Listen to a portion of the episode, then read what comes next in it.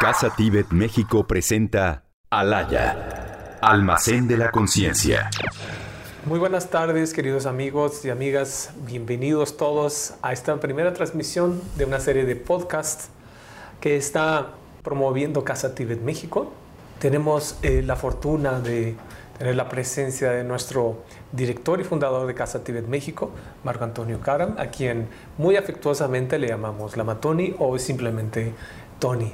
Y pues eh, les invitamos muchísimo a que vayan siguiendo estos podcasts, ya iremos eh, teniendo más noticias, por favor síganos siempre a través de nuestras redes sociales, a través de Facebook, de Instagram o de Twitter, nos pueden encontrar como Casa Tibet México.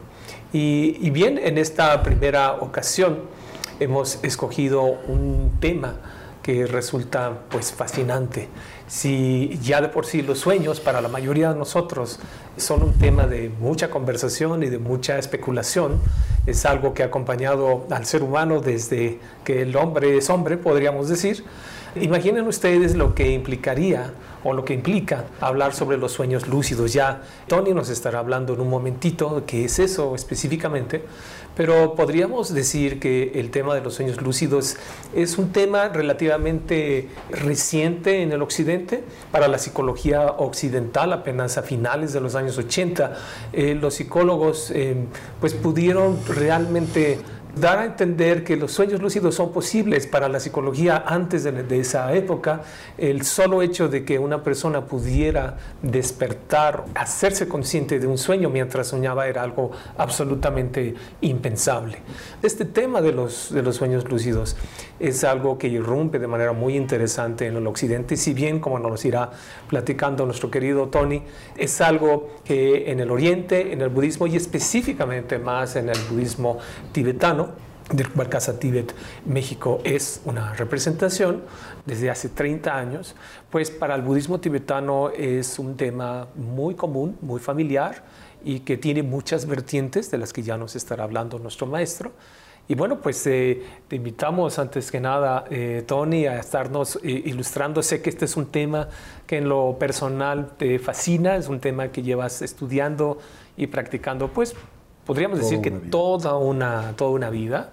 Y pues lo primero que tendríamos que preguntarnos y que tú nos definas, siempre hay que empezar por el principio, es saber qué es un sueño lúcido, cómo se definiría dentro del ámbito del budismo tibetano. Bueno, como punto de partida celebro esta oportunidad que hoy iniciamos de compartir con este amplio público esta colección de proyecciones, de podcasts, que tienen por objetivo el ah, compartir la rica herencia de sabiduría de la tradición budista del Tíbet en general. Y comenzamos con uno de los temas más fascinantes de esta tradición que tiene que ver con la posibilidad de emplear este estado alterno de atención, que es el del soñar, como una herramienta para propiciar y detonar en nosotros el desarrollo evolutivo. Como punto de partida es importante tener presente que en la tradición budista, que es una de las tradiciones espirituales más antiguas de la humanidad, que como saben tienen su origen en la prédica de un personaje histórico conocido como el Buda, el despierto precisamente Siddhartha Gautama, quien viviera en el siglo VI antes de la era moderna. En esta tradición se plantea el hecho de que el objetivo fundamental del proceso del desarrollo evolutivo de los seres sensibles, una amplia categoría a la que los seres humanos también pertenecemos y en la que participamos, es el potencial de lograr el despertar, ¿sí? A través de ese medio, de alguna manera, se concibe el hecho de que nosotros transitamos la vida en un estado muy similar al del sueño ordinario. Esto es, inconscientes de la naturaleza del proceso por el que nosotros transitamos.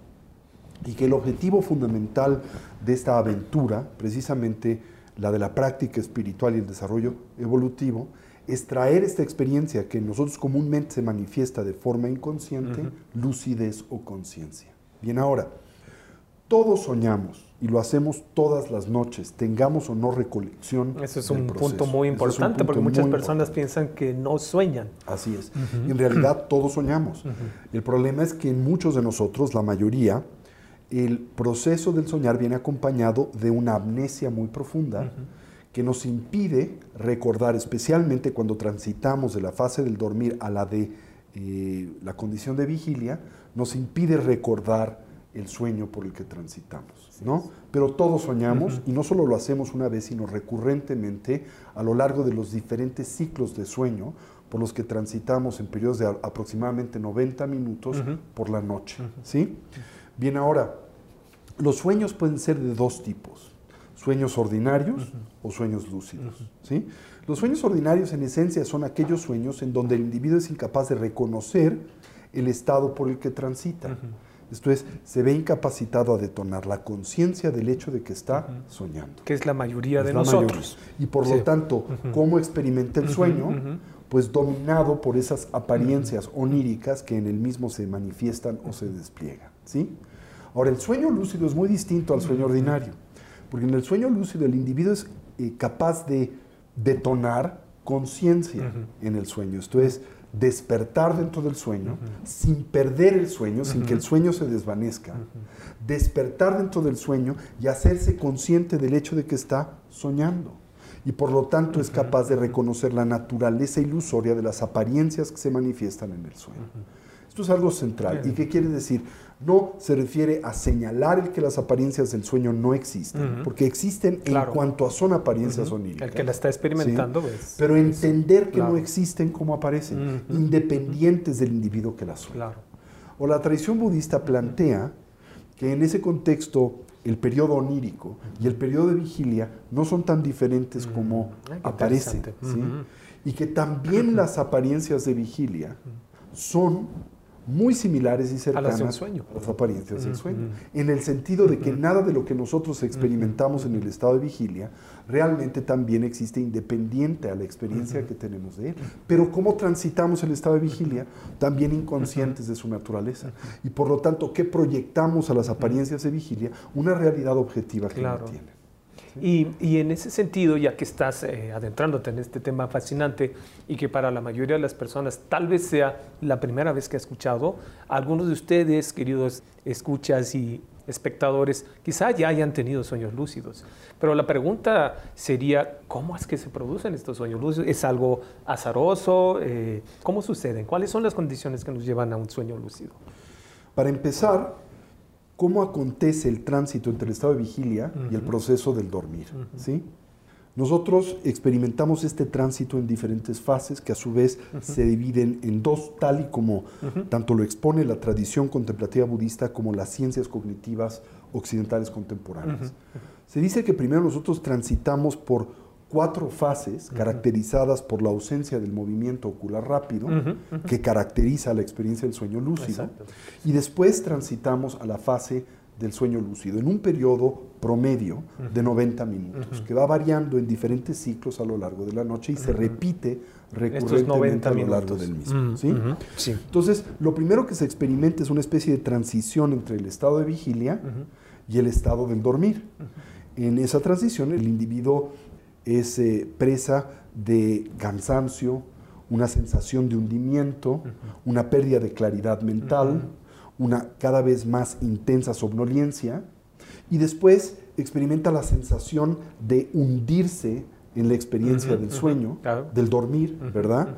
Se manifiestan una serie de lo que llamamos imágenes hipnogógicas, que pueden ser simplemente destellos luminosos, imágenes eh, pues inconexas, memorias, que se manifiestan del el estado de vigilia o de algún momento del vivir, y poco a poco el individuo se va sumergiendo cada vez más profundamente en esta condición, en cuatro diferentes fases, hasta que arriba eventualmente a la experiencia del sueño profundo sin sueños. ¿sí? Esa experiencia del sueño profundo sin sueños es una en la que la mayoría de las personas, aquellos que carecen de un adecuado entrenamiento para mantener la lucidez durante ese tránsito, se desmayan. ¿sí? Y de esa experiencia surge la experiencia del movimiento ocular rápido, que es consecuente del hecho de que eh, la conciencia y el cerebro del individuo empieza a manifestar todo tipo de imágenes mentales, pero uno es incapaz de distinguir o discriminar estas imágenes mentales de las imágenes sensoriales Claro. físicas Claro. a las que uno tiene acceso en el estado de vigilia. Y la primera respuesta que caracteriza ese proceso es que los ojos siguen estas imágenes mentales como lo hacen en el estado En de el vigilia. Y por eso el sueño onírico es caracterizado biológicamente por lo que se llama la experiencia del movimiento ocular rápido, Rápido. porque el cerebro es incapaz de distinguir entre el sueño y el estado de vigilia.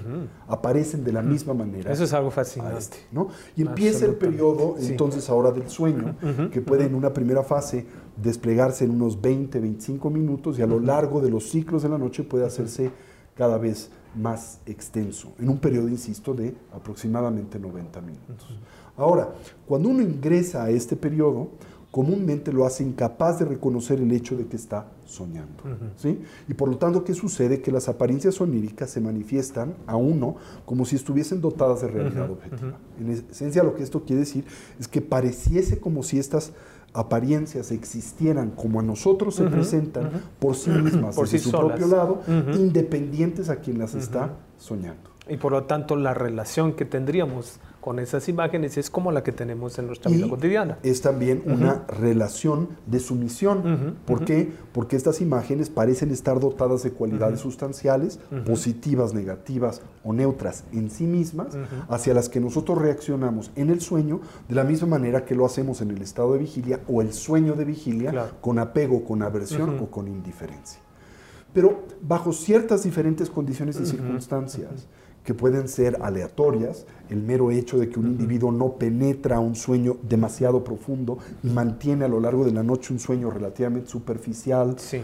el hecho de que el individuo está dotado de una particular eh, energía o cúmulo energético que le permite detonar lucidez en el sueño, o un entrenamiento formal que le permite propiciar esa experiencia de Exacto. forma consciente y anticipada, el individuo despierta dentro del sueño, pero no despierta de tal grado que el sueño se desvanece y uno transita al estado de vigilia, sino hay una como dimensión intermedia entre el, Una fase. el, su- el- el dormir onírico y el estado de vigilia, en donde el individuo se hace lúcido y reconoce el hecho de que está soñando, sin que este reconocimiento altere la continuidad del sueño, no la desvanece del todo. Pero durante esa experiencia el individuo es capaz de reconocer que está que soñando. está soñando. ¿Y qué sucede? Que en consecuencia uno es capaz de señalar dentro del sueño la naturaleza ilusoria Claro. de esas apariencias. El hecho de que éstas no existen como se presentan independientes a quien las sueña, sino que en efecto son consecuencia del acto de soñar de quien las experimenta. ¿Y cuál es el resultado? Que entonces uno es capaz de reconocer que las cualidades positivas, negativas o neutras de los sueños no son intrínsecas a los sueños. Y a través, o sea, Es que una no proyección, son una proyección de la Ajá. mente quien lo sueña. Ya. Y automáticamente uno puede liberarse Eso. de la influencia tiranizante que los sueños ejercen sobre de uno en el periodo onírico.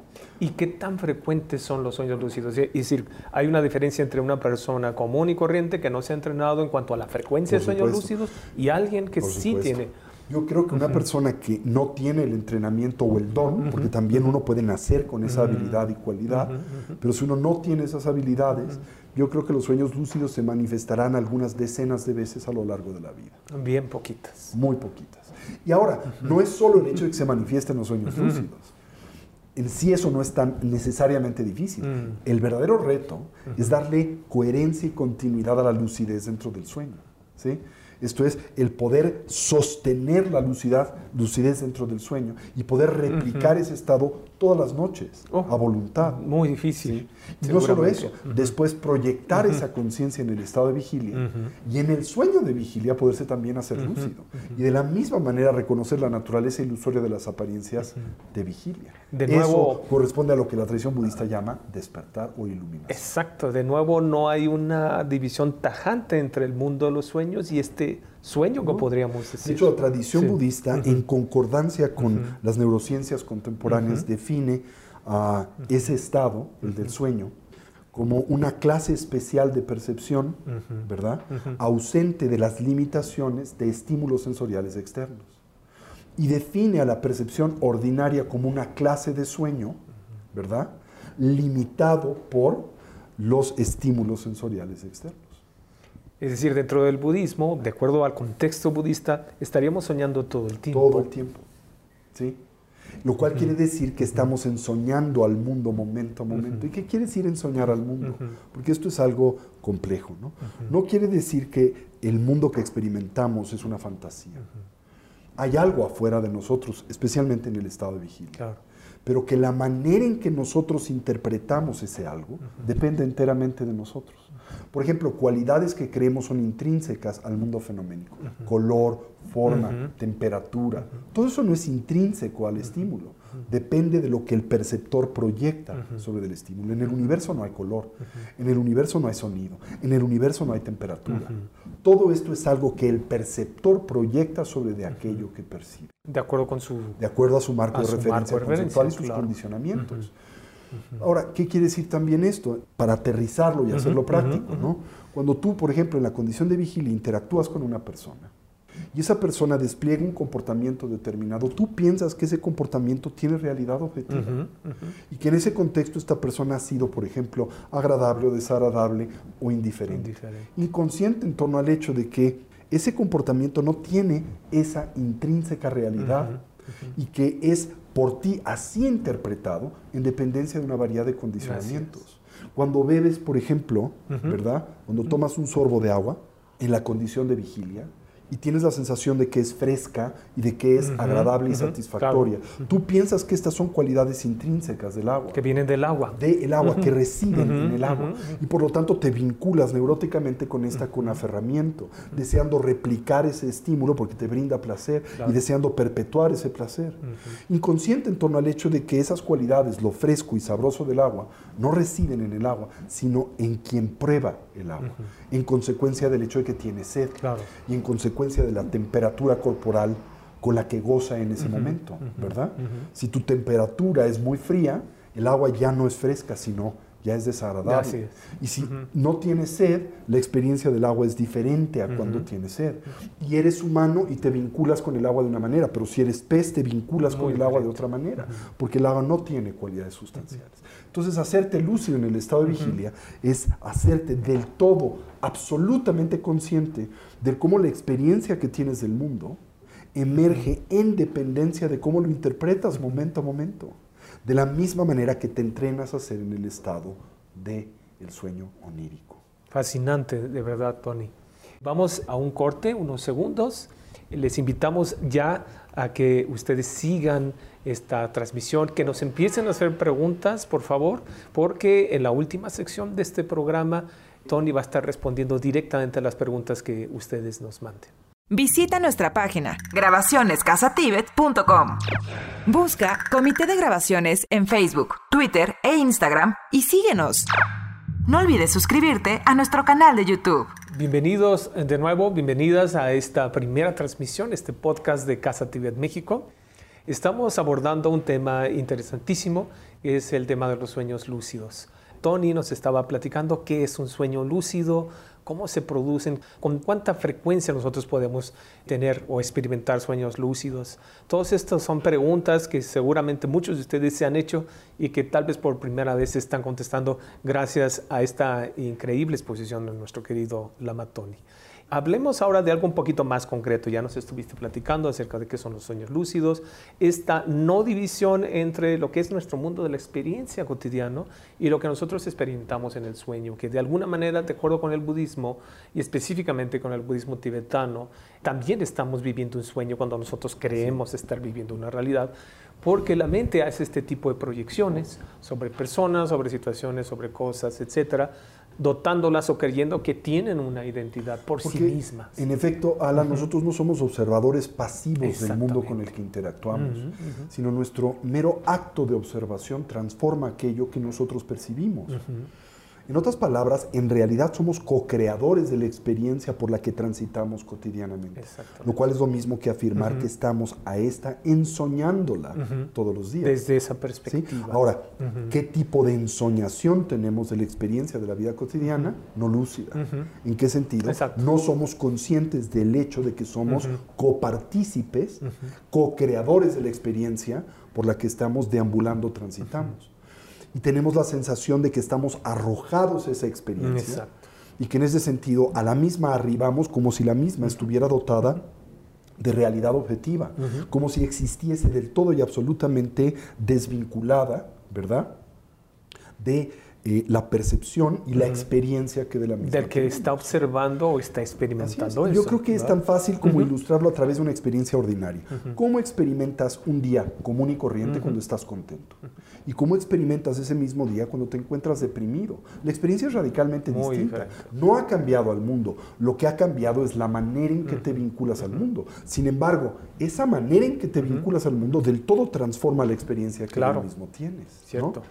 Ahora imagínate qué maravilloso pudiese ser el que dentro de ese proceso tú pudieses cultivar sistemáticamente la habilidad de mantener la lucidez de cómo te encuentras interactuando e interpretando la realidad con la que interactúas. Sería muy y dejaras de ser una víctima y presa de esa realidad o de esa colección de estímulos y de esa colección de eventos que constituyen el haber de la vida cotidiana.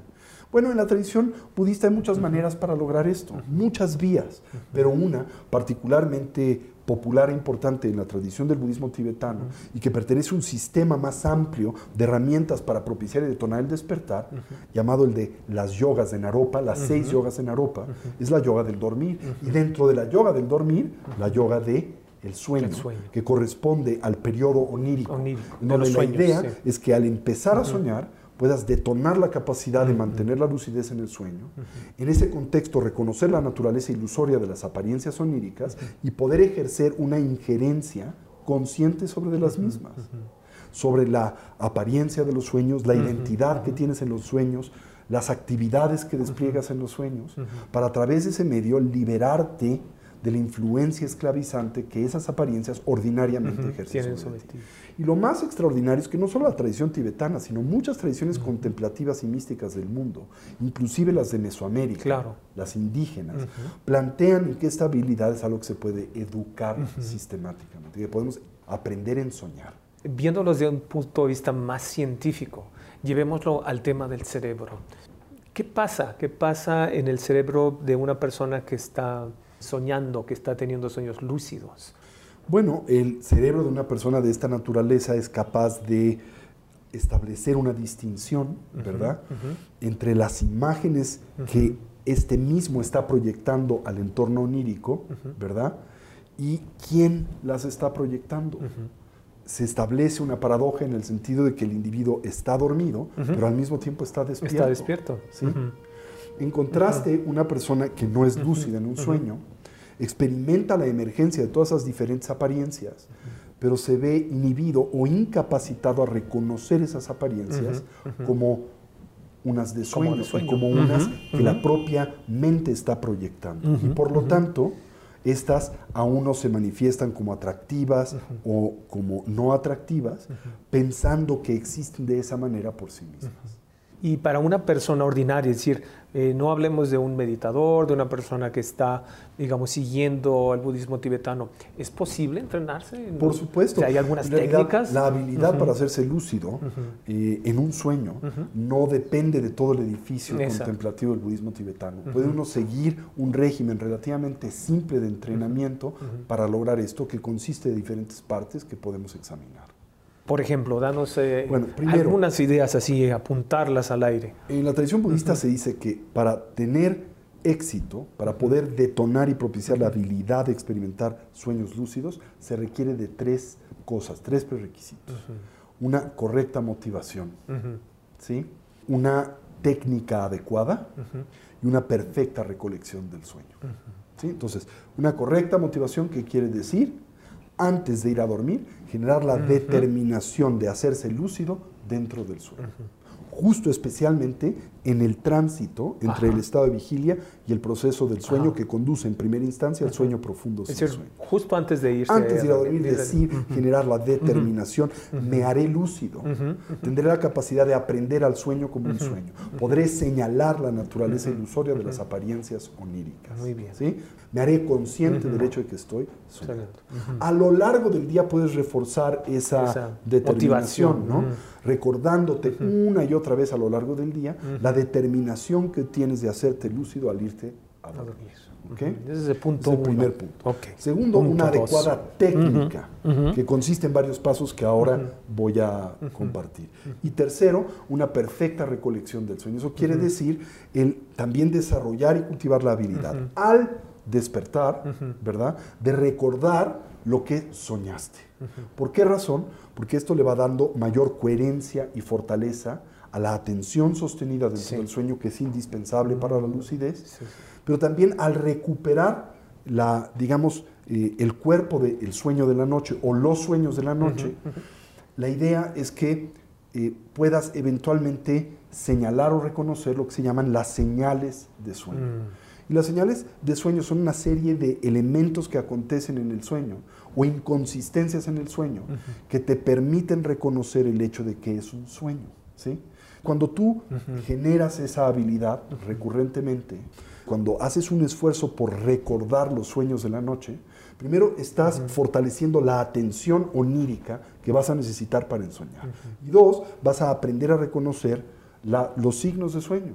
Y así, cuando vuelvas a dormir y uno de estos signos de sueño vuelvan a emerger, porque son reiterativos, lo vas a poder utilizar como un disparador de la lucidez. Estos son los tres prerequisitos. Una correcta motivación, el deseo y motivación de realmente poder ensoñar en la noche. Una correcta técnica de lo que hablaremos en este momento. Y después, la recolección del sueño de la noche.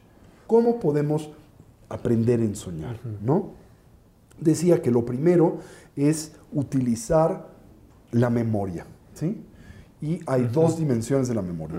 La memoria prospectiva y la memoria del pasado. ¿ok? Eh, la- Retrospectiva, podríamos decir. ¿ok? Entonces, la memoria retrospectiva es recordar los sueños de la noche.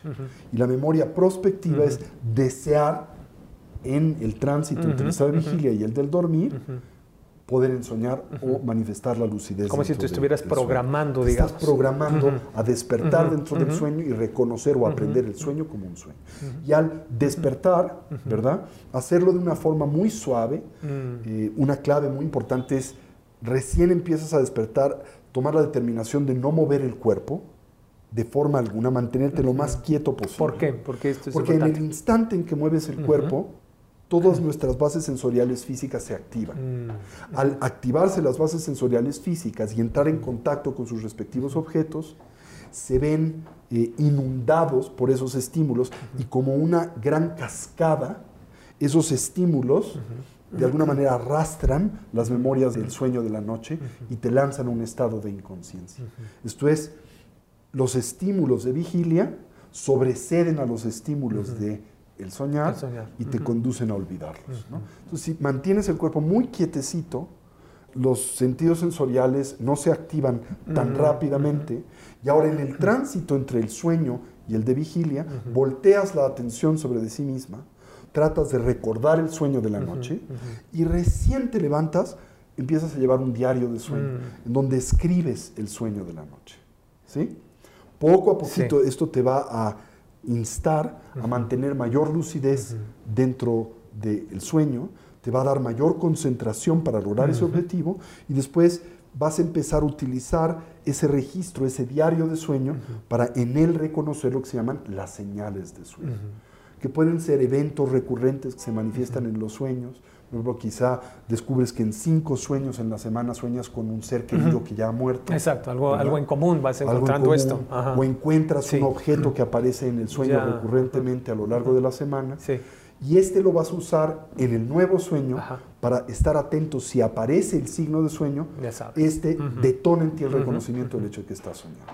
Y visto en términos así muy prácticos, es decir, muy cerebrales, ¿sería posible, por lo menos teóricamente, a través de algún tipo de estimulación directa al cerebro, generar Bueno, sueños lúcidos? sí, ¿Es posible? Se ha descubierto en los últimos cinco años aproximadamente que la estimulación eléctrica en diferentes partes de la corteza cerebral Mm. puede propiciar una experiencia similar a la experiencia del sueño lúcido. Similar. Similar. Podría ser no más... hacerte lúcido Ajá. en el sueño, pero una experiencia en donde puedes Ajá. como de alguna manera entender que estás soñando. Ah, entiendo. en el estado de vigilia. ¿sí? Ahora, hay máquinas hoy en día que se utilizan de biofeedback, o de retroalimentación Sí. biológica, Sí. antifases, etcétera, Sí. que lo que hacen es, por ejemplo, emitir eh, luces o sonidos Ajá. en las fases que corresponden al tránsito entre el sueño profundo sin sueño y el sueño onírico, con lo que te entrenas a mantenerte lúcido en el sueño. ¿Sería recomendable en ese sentido para Pues, alguien? Es un apoyo, pero yo confío mucho más en el entrenamiento tradicional. Mejor y no estar dependiendo de No algo depender de- externo. de, algo externo. Sí, que a veces puedes tener o a veces no puedes tener. ¿sí? Ya ven ustedes todas estas serie de estrategias muy prácticas, eh, queridos amigos y amigas. Es una forma muy clara y tal vez sería interesante que eh, lo anotaran todo esto que estamos viendo y que tuvieran esta referencia para aquellos que quieran seguir el entrenamiento en los sueños lúcidos. Vamos a un corte y ahorita regresamos. Síguenos en Facebook, Twitter e Instagram como Casa Tibet México. Visita nuestra página de internet www.casatibet.org.mx. Gracias de nuevo a todos ustedes que nos están siguiendo. Vemos que ya están llegando preguntas de parte de ustedes, muchísimas preguntas. Les agradecemos su participación. Sabíamos que esto iba a ser un tema que iba a generar muchísimas preguntas. Entonces, por favor, si nos quieres seguir hablando de este tema de cómo hacer. Cómo hacerle, cómo entrenarnos. Sí. Algo que podemos propiciar es, por ejemplo, entrenarnos para cultivar la habilidad de soñar lúcidamente, en tomar siestas a lo largo de- del día. ¿sí? La ventaja de las siestas es que se trata de una clase de sueño acotado temporalmente, donde el individuo no experimenta un sueño, digamos, tan profundo como lo hace en el sueño de la noche. Y en ese Sí. contexto es más fácil mantener una dimensión de conciencia que pueda detonar la lucidez en los sueños. Recomendaría a quien desea entrenarse en el arte de la ensoñación, el que intente practicar varias veces a lo largo del día, propiciando siestas cortas de media Sí. hora aproximadamente, Sí. con estas recomendaciones que precisamente comparto. ¿no? Primero, al ir a dormir, generar la determinación de hacerse lúcido en el sueño. ¿sí? Después, al empezar el tránsito entre el estado de vigilia y el proceso del sueño profundo sin sueños, tratar de, a la medida de nuestras posibilidades, mantener La conciencia de ese tránsito y las experiencias que les acompañan, que son las imágenes hipnogógicas que se manifiestan en esos estados que caracterizan a la fase del sueño ausente de movimiento ocular rápido, Rápido. que decía pueden ser destellos luminosos, pueden ser flashazos de diferentes imágenes mentales, recuerdos, todo tipo de cosas. Tratar de mantener esa lucidez. Ser cuidadosos porque si tratamos de mantener demasiada lucidez no nos vamos a poder ir a dormir. Eso. ¿verdad? Y si perdemos esa intención, vamos a dormir en un estado de inconsciencia, inconsciencia absoluta. total. Entonces, tratar de balancear, y esto toma tiempo aprenderlo a hacer, ¿no? Eso es importante verlo, que esto es un proceso. Un proceso. No es algo de que se va a hacer de la noche a la Y si el mañana. individuo no tiene un talento especial, puede llevar algunos años, ¿no? Mm. Pero no mucho. Si uno tiene la intención, en dos o tres años, uno puede perfeccionar el arte de ensoñar. Eso es maravilloso. Que es nada a comparación del tiempo Ah, que toman otras disciplinas Imagínate. espirituales para detonar el mismo Años y objetivo, el años y hacerse lúcido. ¿no? Sí. Bien, después decía llevar un diario de sueño. Sí. Y todas las mañanas al despertar tratar de hacerlo lo- de la forma más suave posible, sin mover el cuerpo, volteando la atención hacia los sueños y después anotándolos. No de forma literaria, no se trata de que ustedes escriban Un diario ahí eh, tremendo. Un diario tremendo de sueños, simplemente una recolección Sí. básica de los Sí, sueños. Y la idea es que vamos a ir comparando los sueños de la noche, por ejemplo, en una semana, y después vamos a tratar de reconocer las señales de sueño. Elementos que se repiten dentro de todos estos sueños y que más tarde nos van a poder servir en el nuevo sueño para reconocer que estamos Soñando, como puntos de referencia. puntos de diríamos. referencia para lograr la ensoñación. ¿no? Después, lo que podemos hacer es implementar una disciplina que vamos a ensayar en el estado de vigilia, pero para aplicar en el estado del sueño onírico, de lo que se llama exámenes de realidad. ¿sí? Esto es la habilidad, primero, de en el sueño cuestionarte si estás o no soñando. ¿sí? ¿Estoy o no soñando? ¿Esto es un sueño o no estoy soñando? Y para poder validar si estás o no soñando, establecer o introducir lo que se llama un examen de realidad. ¿Cuáles son exámenes de realidad? Por ejemplo, saltar dentro del sueño. ¿sí? Como en el sueño no opera la fuerza de gravedad Claro. como lo hace en el estado de vigilia, notarás cuando saltas que quizá el salto es muy alto o que bajas muy lentamente y eso te comprueba que estás soñando. Ese examen de realidad te va a permitir darte cuenta, detonar la lucidez en el sueño. O por ejemplo, puedes tomar una hoja con algo escrito, ¿sí? Y verla, leerla, ¿verdad? Voltear la atención y volver a leerla. Y te darás cuenta que todo en ese papel cambió, en el sueño. Porque evidentemente en el sueño la hoja que ves no está escrita, no existe en sí misma independiente de quien le están soñando. Así que cuando volteas la atención se reconfigura. Y esto te recuerda de que estás soñando. O ver un reloj, ¿verdad? Lo ves, volteas tu atención y vuelves la atención a él y vas a notar si estás soñando que ha cambiado la hora. O tal vez ya no es un reloj. O ya no es un reloj, ¿sí? Tal vez. Eso te comprueba o te recuerda de que estás soñando y puede ayudarte a detonar la lucidez dentro del sueño, ¿no? Ahora, en el estado de vigilia, ensaya estas disciplinas, ¿no? Entonces, por ejemplo, ponte un horario y cada hora, ¿verdad? Eh, recuérdate saltar, ¿verdad? Y al saltar hacer el examen de realidad. El examen de realidad es algo muy simple. Tratar de, de cuestionarte si estás o no estás soñando. ¿sí?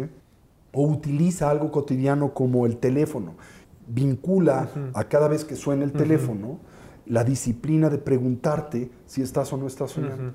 ¿sí? Y entonces al hacer esto recurrentemente, cuando transites al estado de vigilia, ya vas a tener el hábito de hacer los exámenes de realidad.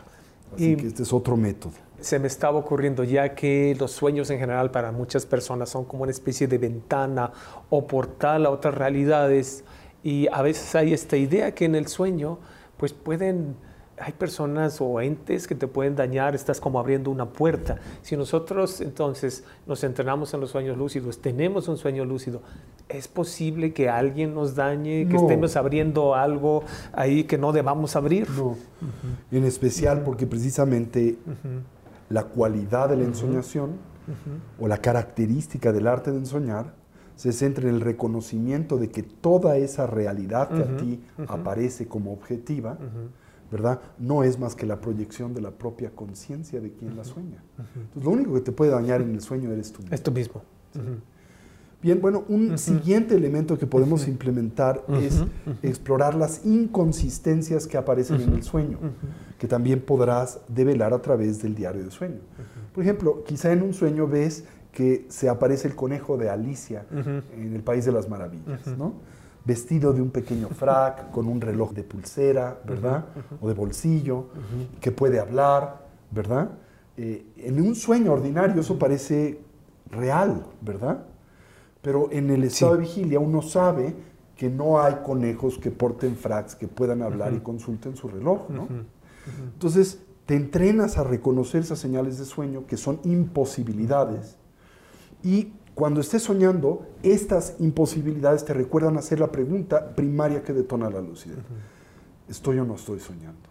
¿Por qué? Porque no hay conejos que hablen y que tengan relojes y que porten fracs, ¿no? ¿Me doy a entender? Perfectamente, sí. Bien, otra estrategia que puedes utilizar se llama la estrategia de la inducción mnemónica del sueño lúcido, ¿sí? Precisamente es el establecer estos exámenes de realidad dentro del sueño recurrentemente para a través de ese medio detonar la lucidez. Otra estrategia que se utiliza es la de la lucidez inducida a través del sueño. Eso quiere decir despertarte varias veces dentro de la noche y justo al salir del sueño estás a punto de despertarte y volver a este sueño, pero ahora con la intención de hacerte lúcido dentro del sueño. Y finalmente lo que se llama la estrategia de eh, la inducción de la lucidez en el sueño a través del despertar. Eso quiere decir varias veces en la noche, eh, en periodos determinados, eh, puedes hacerlo, por ejemplo, en periodos de tres horas, despertarte, mantenerte despierto. Pones tu despertador, digamos. despertador, te despiertas una media hora eh, tratas de leer algo, lo que fuera, especialmente si puedes algo vinculado a el hacerte lúcido en el sueño, y te vuelves a ir a dormir, pero con la determinación de hacerte consciente de que estás soñando, o de reconocer y aprender el sueño como un sueño. Estas son una colección de técnicas muy simples, que puedes ensayar y con eh, el paso del tiempo te pueden ayudar a detonar la lucidez y después a perfeccionar la misma. Creo que aquí lo, lo, más importante es ver que es algo que está al alcance de nuestras de manos. Cualquier persona. No, no es algo que sea o se reserve únicamente para unos cuantos un ahí. Muy exacto, unos, unos cuantos elegidos, sino es algo que ustedes pueden ir eh, viendo si hay alguna de estas técnicas que les resulten pues más o menos sencillas. Tal vez yo les recomendaría no empiecen por lo más difícil, empiecen por algo un poquito más accesible para ustedes e ir teniendo este entrenamiento poco a poco. Y a lo largo del día, Alan, también hacer algo similar, ¿no? Recurrentemente, cuando, no sé, imagínate, cuando pasas abajo de una puerta, saltar, ¿no? Y, y, ver cómo caes. Y a través de ese medio recordarte hacer la pregunta, ¿estoy sí. o no estoy soñando? Sí. Generar ese hábito y ahora cuando en el sueño pases por una puerta, saltar. Observar eh, cómo, cómo se ejerce la gravedad ahí y preguntarte, Sí. ¿estoy o no estoy soñando? Y ahí vas a poder detonar la lucidez. Muy interesante. ¿Y los sueños lúcidos eh, pueden llegar a tener algún efecto, alguna huella, algún rastro en nuestro cerebro? Es decir, en una parte, podríamos decir, bioquímica, física, las Por neuronas. supuesto, Lo que sucede es que al entrenarte en esta disciplina y hacerla un hábito, lo primero que acontece es que se proyecta al estado de vigilia. Y a medida en que tienes proeficiencia en el arte de soñar, Sí. y cada vez eres más adepto a entender y comprender la naturaleza ilusoria de las apariencias oníricas, Sí. ahora cuando transitas al estado de vigilia puedes hacer exactamente lo mismo. Ok. Y mantenerte lúcido en el estado de vigilia. Y también en el estado de vigilia reconocer la naturaleza ilusoria de las apariencias. No quiere eso decir que esas apariencias no existen, Exacto, sino es que no existen sí. como aparecen por sí mismas y desde su propio lado, independientes al individuo que las experimenta. Sería una especie de neuroplasticidad. Sería en este bien caso, el aprovechar el Sí. hecho de que el cerebro no es una entidad congelada, Eh, exacto. que se está transformando constantemente y a través de ese medio entrenarla a mantener la lucidez en todas estas diferentes condiciones de vida. no estamos condenados a tener el mismo tipo de Percepción. eh, percepción, ni siquiera el mismo tipo de cerebro para dar, para ser como todavía más, más tajantes en esta y podemos conclusión. reconformar nuestro cerebro para que las áreas del mismo que manifiestan esta habilidad en la corteza prefrontal del cerebro se activen durante la noche y el día. Tal vez eh, algunos de nuestros seguidores en este momento padezcan o tengan familiares que padezcan lo que se llama la narcolepsia. Es decir, este padecimiento que tienen algunas personas de casi un incontrolable deseo de dormir, inclusive durante el día. Una persona así que duerme tanto, sería más fácil para ella o para él tener sueños lúcidos ya que duerme tanto o no tiene necesariamente No algo tiene que ver. relación. Y Yo creo que el problema con la narcolepsia es que lleva a la mayoría de las personas que la experimentan más bien a el sueño profundo sin sueños, sin que es un sueños. sueño muy inconsciente, sin donde no hay sueños. Y ¿no? muy difícil de salir muy de difícil ahí. de en- en ese salir de esa condición. ¿sí? Entonces, más bien se tendría que atender ese padecimiento Sí, sí, sí, sí. Para que no sea el sueño tan profundo. Pues bien, vamos ahora a nuestro tercero y último corte, no dejándoles de eh, recordar que nos sigan a través de las redes sociales, nos buscan como Casa Tibet México en Facebook, Twitter, Instagram o en nuestra página www.casatibet.org.mx. En esta última sección, Tony va a estar respondiendo algunas de las muchas preguntas. Nos disculpamos de antemano que no podamos contestar todas, hay restricciones de tiempo, pero vamos a intentar algunas de ellas. Visita nuestra página grabacionescasatibet.com. Busca Comité de Grabaciones en Facebook, Twitter e Instagram y síguenos. No olvides suscribirte a nuestro canal de YouTube. Bienvenidos a nuestro último bloque. Estamos tratando este fascinante tema de los sueños lúcidos con Marco Antonio Caram, un verdadero experto en estos temas. Nos ha dado una serie de técnicas muy concretas, nos ha dado una explicación muy bien de qué son los sueños lúcidos, cómo se producen, cómo generarlos para alguien que no necesariamente es un practicante budista ni necesariamente un yogi o una yogini muy avanzado. Está al alcance de todos nosotros. Bien, vamos a, voy a estar leyendo algunas de sus preguntas, son muchísimas. Perdónenme que no puedo contestar todas ellas. Pero eh, bueno, aquí tenemos una de Canina Uribe. ¿Cómo podemos prepararnos antes de ir a dormir para que el estado del sueño sume a nuestra práctica budista? Muy bien, bueno, dos cosas. Primero, si lo que buscan es poder eh, detonar o manifestar lucidez dentro del sueño, es muy importante que traten de no cenar mucho. Mm, Porque cuando el cuerpo está del todo involucrado en el proceso de la dig- digestión, suele transitar por un sueño muy ausente de claridad y eh, muy profundo que dificulta la detonación de la lucidez en el mismo. Entonces, lo primero que recomendaría es no coman mucho, preferentemente eh, una sopita, una galletita, algo muy ligero. Hasta por para- salud, a- Hasta por salud. Pero para Sí, enseñar esto para es algo enseñar muy algo muy importante. ¿sí? Excelente. Si, si lo que quieren es que la experiencia del sueño corresponda a todo lo que deseamos cultivar en el contexto espiritual del Buda Dharma, pues también aquí la motivación es muy importante. Ir a dormir con una motivación determinada. Puedan mis sueños ser virtuosos. Pueda en mis sueños, por ejemplo, experimentar eh, una temática noble, una Sí. temática constructiva, Sí. edificante, ¿verdad? Pueden soñar con budas, pueden soñar con enseñanzas budistas, ¿verdad? Todo esto ayuda a integrar el periodo del sueño con el del entrenamiento mental. También, por ejemplo, me preguntaría yo, no irnos a dormir después de ver un noticiero, por ejemplo. Con no muchas O- impresiones o muchas negativas. impresiones negativas. Por ejemplo, primero llevar a cabo una sesión de meditación antes de transitar hacia el dormir. Ujú. Es decir, que la mente esté mucho más tranquila, no exponerla a pues, estímulos negativos, eh, inclusive con nuestros seres queridos, si es que vivimos con seres queridos, pues por ejemplo tratar de que haya armonía con, con ellos. ¿no? Esto tal vez nos pueda servir. Muy bien. Eh, Bimer me indicó a alguien que nos está eh, mandando esta pregunta, muy interesante. ¿Existe algún curso para entrenar estar lúcido en el sueño onírico? Sí, nosotros ofrecemos eh, todo un proceso de entrenamiento para lo que en la tradición budista se llaman las yogas del sueño, ¿verdad?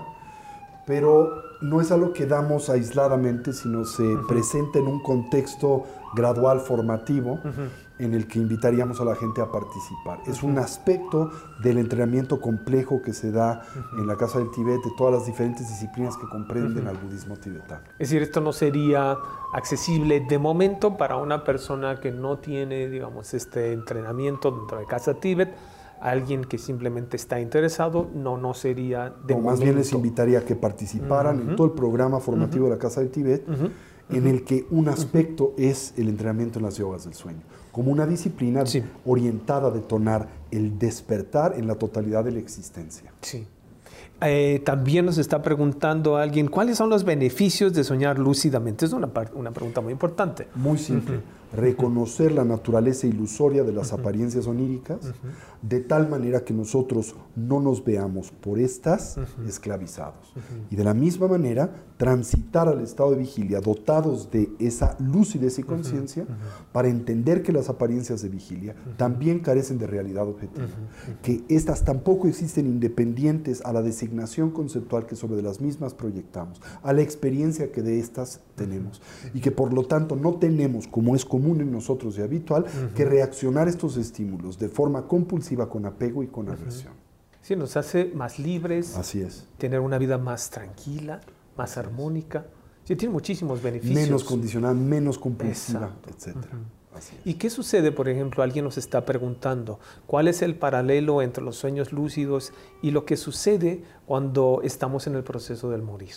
Eso es muy importante desde la perspectiva budista. Se dice que el tránsito entre la muerte y el renacimiento, porque la tradición budista es una que plantea que nuestra naturaleza es espiritual y que en la misma o que nuestra dimensión más profunda es eh, una que precede a el nacimiento y subsiste el tránsito del morir, que nosotros somos una conciencia, una entidad espiritual que no se crea en el momento del nacimiento y que no se desvanece o desorganiza Al en la de la transición del morir, que la mente es un flujo de eterna continuidad de experiencia, que no se crea ni se destruye, se transforma. ¿no? Entonces, en el tránsito del morir, digamos, el periodo intermedio entre la muerte y el renacimiento, ese periodo es muy similar al periodo del soñar. ¿sí? Entonces, cuando el individuo aprende a manifestar lucidez en el soñar, genera la habilidad de manifestar lucidez en el tránsito entre la vida y el renacimiento. es un beneficio Y enorme. el beneficio sí. que esto aporta es que en lugar de experimentar Claro. el renacimiento de forma habitual, inercial y compulsiva, uno puede determinar dónde, cuándo y cómo renacer. En favor de su desarrollo evolutivo. De nuevo, te da una libertad enorme. Así es. De la misma manera que la idea es que también cuando te vas a dormir, no seas presa de los sueños ordinarios habituales de la noche, sino que también puedas elegir lo que quieres soñar, ¿verdad? Y puedas producir un sueño que sea conducente a tu desarrollo evolutivo, que dentro del sueño puedas resolver problemas, que dentro del sueño puedas reconciliarte con personas, condiciones y circunstancias, que dentro del sueño puedas cultivar habilidades, ¿verdad? Y así también en el estado. Y por ejemplo, una persona que hace esto, vamos a suponer que en el sueño restaura una relación que se ha deteriorado mucho. Cuando eh, esta persona entra en este nuevo sueño, que es el sueño de vigilia, ¿Ahí esta continuidad de verdad sirve o es algo que únicamente sucede en el sueño? en el sueño generaste esa habilidad, esas condiciones, esas circunstancias, esos estados mentales, ensayaste muchos diferentes escenarios. Si esta persona me dice esto, ¿qué voy a decir? Si esta persona me dice esto otro, ¿qué voy a hacer? Y a través de ese medio, cuando te encuentras con esta persona, es como algo que vuelves a hacer. Ya tienes la experiencia. Ya tienes experiencia. El expertise para hacerlo. Sí, ¿no? definitivamente. Dice, otra pregunta, por favor, ¿alguna técnica para volver a dormir más fácil luego de despertarse a las cuatro horas de dormir, que es una técnica que tú estabas mencionando? Es decir, eh, poner nuestro despertador, tal, tal, eh, ¿qué hacemos entonces? Una de las aproximaciones es lo que se llama la inducción de la lucidez a través del dormir. Eso quiere decir que cuando te despiertas no te vas a despertar del todo. Vas a llegar solo como a la superficie del despertar, casi como si estuvieras inmerso en una piscina o en el mar y fueras a salir de vuelta a la superficie, pero antes de llegar del todo a la superficie te vuelves a sumergir. Entonces, justo antes del todo despertarte, te vuelves a sumergir en el sueño, pero lo haces con la determinación de hacerte lúcido en el sueño. ¿no? Entonces, de esa manera eh, no vas a disrumpir el periodo de el dormir tan, digamos, eh, abruptamente, y va a ser mucho más fácil para ti volverte a dormir. Eso es lo que recomendaría. Pero, por ejemplo, una persona que lleva esta otra técnica, despertarse tal cual, y ponerse a leer, por ejemplo, tal vez te cueste trabajo. despertarte por un breve periodo, 15, 20 minutos, y no prender la luz, no estimular demasiado, a la mente, simplemente mantenerte, por ejemplo, puedes practicar una meditación simple de recolección de la respiración y luego volverte a ir a dormir. Ah, si pues te prendes la luz, oyes música o lo que fuere, eso va a hacer que te dé insomnio. Aquí hay una pregunta eh, muy interesante. Dice, ¿qué tan cierto es que las pastas dentales que contienen flúor no favorecen el logro de la lucidez en los sueños? ¿Has oído hablar de esto? esa pregunta, no tengo la menor idea. está, está interesante. Bueno, aquí tenemos muchas, muchas felicitaciones de muchísimas personas, eh, de todo tipo de preguntas. Esta transmisión se podrá escuchar nuevamente por aquí. Sí, va a estar en YouTube, va a estar en Spotify, en iTunes y iHeartRadio por un cierto tiempo, bueno, ustedes perfectamente tener acceso a esto por si se les fue o por si quieren recomendarlo a un amigo, a un ser querido o son simplemente tantas recomendaciones que quisieran tener este repasito. Dice otra pregunta, ¿cuál es el maridaje, cuál es la unión entre las prácticas básicas de Shamatha y Vipassana en la vida cotidiana que favorecen los sueños lúcidos? Para empezar, para los que no tengan conciencia de esta palabra técnica, el shamatha es una palabra, es una voz india que se utiliza para describir el desarrollo consciente de un estado de atención sostenida, prolongada y voluntaria. Esto es una condición hiperconcentrada de la mente. Ahora, la práctica del shamatha, esto es el desarrollo de la meditación cuyo objetivo es el cultivo de la atención sostenida, prolongada y voluntaria, es particularmente importante para la ensoñación. Sí. Porque una de las variables que dificultan la capacidad de ensoñar es la distracción que en el sueño nos lleva a olvidar que estamos soñando. Entonces, el desarrollo de la estabilidad de la atención en el estado de vigilia nos ayuda a prolongar la lucidez dentro del sueño. Eso es un primer elemento. ¿no? Y el vipassana, otra voz india que se refiere a las prácticas contemplativas cuya característica es el cuestionamiento, la investigación, pues precisamente lo que se hace en estas prácticas es metódicamente aprender a investigar la naturaleza de nuestra experiencia. Y así la práctica del vipassana te ayuda en el contexto del sueño a investigar si las apariencias oníricas existen como se manifiestan o no. ¿sí? Si no tienes el hábito de investigar, simplemente tomas esas apariencias oníricas tal y como a ti se presentan. No las cuestionas y por lo tanto en ellas no puedes detonar la lucidez. Y pues ya estamos en unos minutitos por terminar nuestra primera transmisión. De nuevo les agradecemos muchísimo sus preguntas, su participación. Esto nos alienta enormemente a seguir con estas transmisiones. Ya les estaremos avisando, ya estén pendientes en las redes sociales, se estarán avisando eh, los nuevos temas y las fechas y las horas. También les quiero recordar de nuevo que nos sigan a través de nuestra página www.casatibet.org.mx o bien a través de nuestras redes sociales Facebook, Instagram, Twitter. Recordarles que tenemos muchos eventos a lo largo del año. El próximo evento que vamos a tener es el día 19 de febrero con la visita de un gran maestro, Kempopen Wandak, maestro tibetano que radica en Nueva York, y va a dar una plática el eh, miércoles 19 de febrero sobre la generosidad, sobre la riqueza interna y va a dar un retiro que en este caso va a ser abierto a todo público del 20 al 23 de febrero. Si quieren más eh, información, por favor, comuníquense con nosotros. Y el día 29 de febrero, sábado 29 de febrero, el primero de marzo, el primer curso introductorio del año con la Matonic para que estén pendientes. Para terminar, danos un poquito de conclusiones, pues, qué recomendarías. Recordar el hecho de que la vida es sueño y de que nosotros en la misma tenemos la oportunidad de despertar y hacernos, conscientes de su naturaleza y realmente liberarnos de los hábitos y tendencias inerciales que acosan a nuestras vidas y en las mismas detonan nuestras dificultades y problemas recurrentes. No hay reto más excitante y maravilloso que este. Y bueno, pues invitarles a que intenten estas muy simples recomendaciones dado el hecho de que todas las técnicas que se presentan en la tradición budista para lograr la iluminación, esta, la yoga del sueño, es una de las más simples, más accesibles. Algo al alcance de todos. Así es. Como decimos, liberación en la palma de tu mano. Más sencillo es imposible. Pues te agradecemos Gracias, de nuevo. Yo sé que tienes una agenda muy, muy, muy complicada y el que te tomes estos minutos con nosotros es de enorme valor. Así además nos los hacen saber todas las personas que nos están haciendo llegar sus comentarios y preguntas. Te agradecemos como siempre tu pues, generosidad. este es un nuevo proyecto para el año.